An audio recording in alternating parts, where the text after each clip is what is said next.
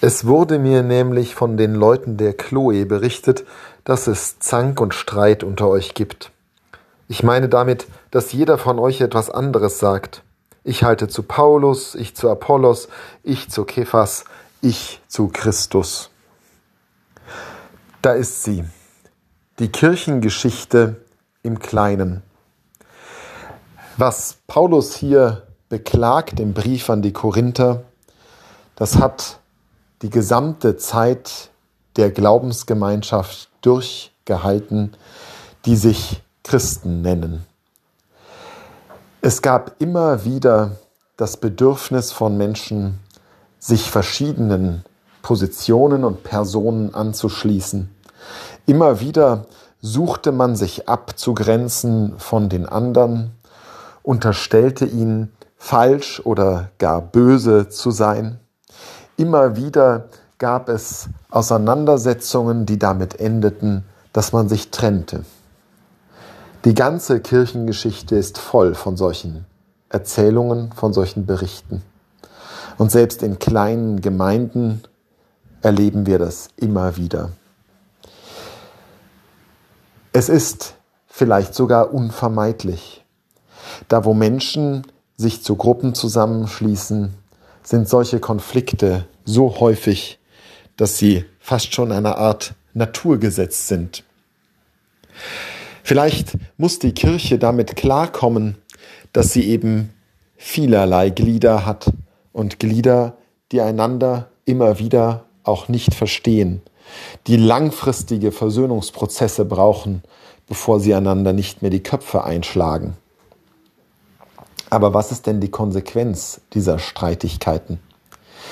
Die Konsequenz dieser Streitigkeiten ist, dass die Menschen von außen auf die Kirche schauen und eben nicht mehr sagen, seht, wie sie einander lieben, sondern sagen, da seht doch, sie können nicht zusammenhalten, sie zerstreiten sich, es reicht nicht, ihr Glaube, um sie zusammenzubringen. So schwach ist ihr Glaube, dass sie sich über Kleinigkeiten in die Haare bekommen. So schwach ist die echte Liebe, die sie doch predigen, umgesetzt in die Tat.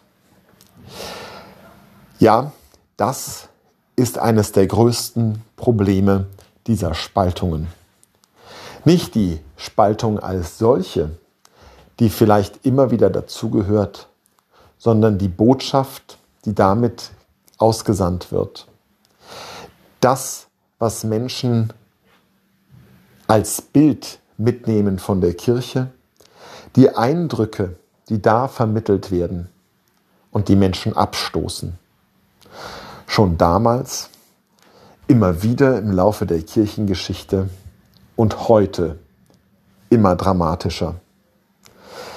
Wie vielen Menschen können wir heute noch vermitteln, dass wir unsere Predigten, dass wir die Verkündigung, die wir uns ganz groß auf die Fahnen schreiben, nicht leben.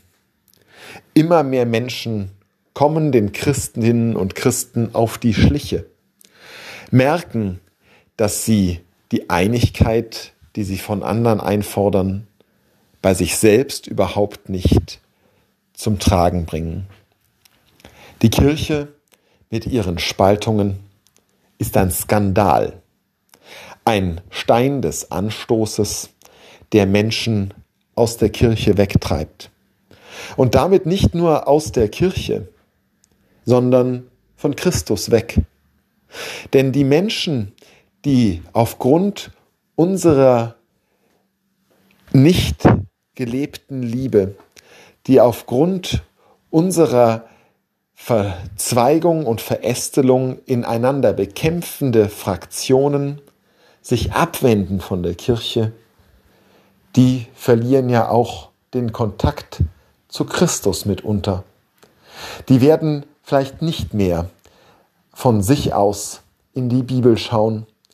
Die werden vielleicht nicht mehr von sich aus den Blick zum Himmel richten und den Herrn anrufen, in ihrer Freude, in ihrer Not, in ihren Sorgen und in ihrem Glück. Die verlieren ganz einfach den Kontakt zu Christus. Und damit versündigen sich diejenigen, die den Skandal verursachen, die ihre Schwestern und Brüder als schlecht, als böse bezeichnen, ihnen absprechen, wahre Christen zu sein. Diese Menschen versündigen sich an ihren Mitmenschen, denen sie den Weg in die Kirche versperren, denen sie den Zugang zu Jesus Christus blockieren, weil eben nicht mehr Christus durch sie hindurchscheint, sondern der Teufel, der alles durcheinanderwerfende, der Spaltende. Seht, wie sie einander lieben. Das muss immer unser ganz oberstes Gebot der Verkündigung sein.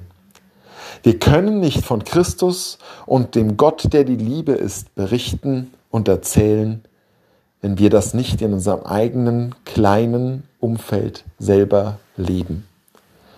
Und da darf niemals eine dogmatische Verwirrung, da darf niemals eine Auseinandersetzung über inhaltliche Fragen so weit führen, dass Menschen uns nicht mehr glauben, dass wir selber dem Gott der Liebe wirklich die Treue geschworen haben. Christus ist nicht zerspalten. Christus ist einer. Und wir müssen das vorleben, damit andere ihm begegnen können.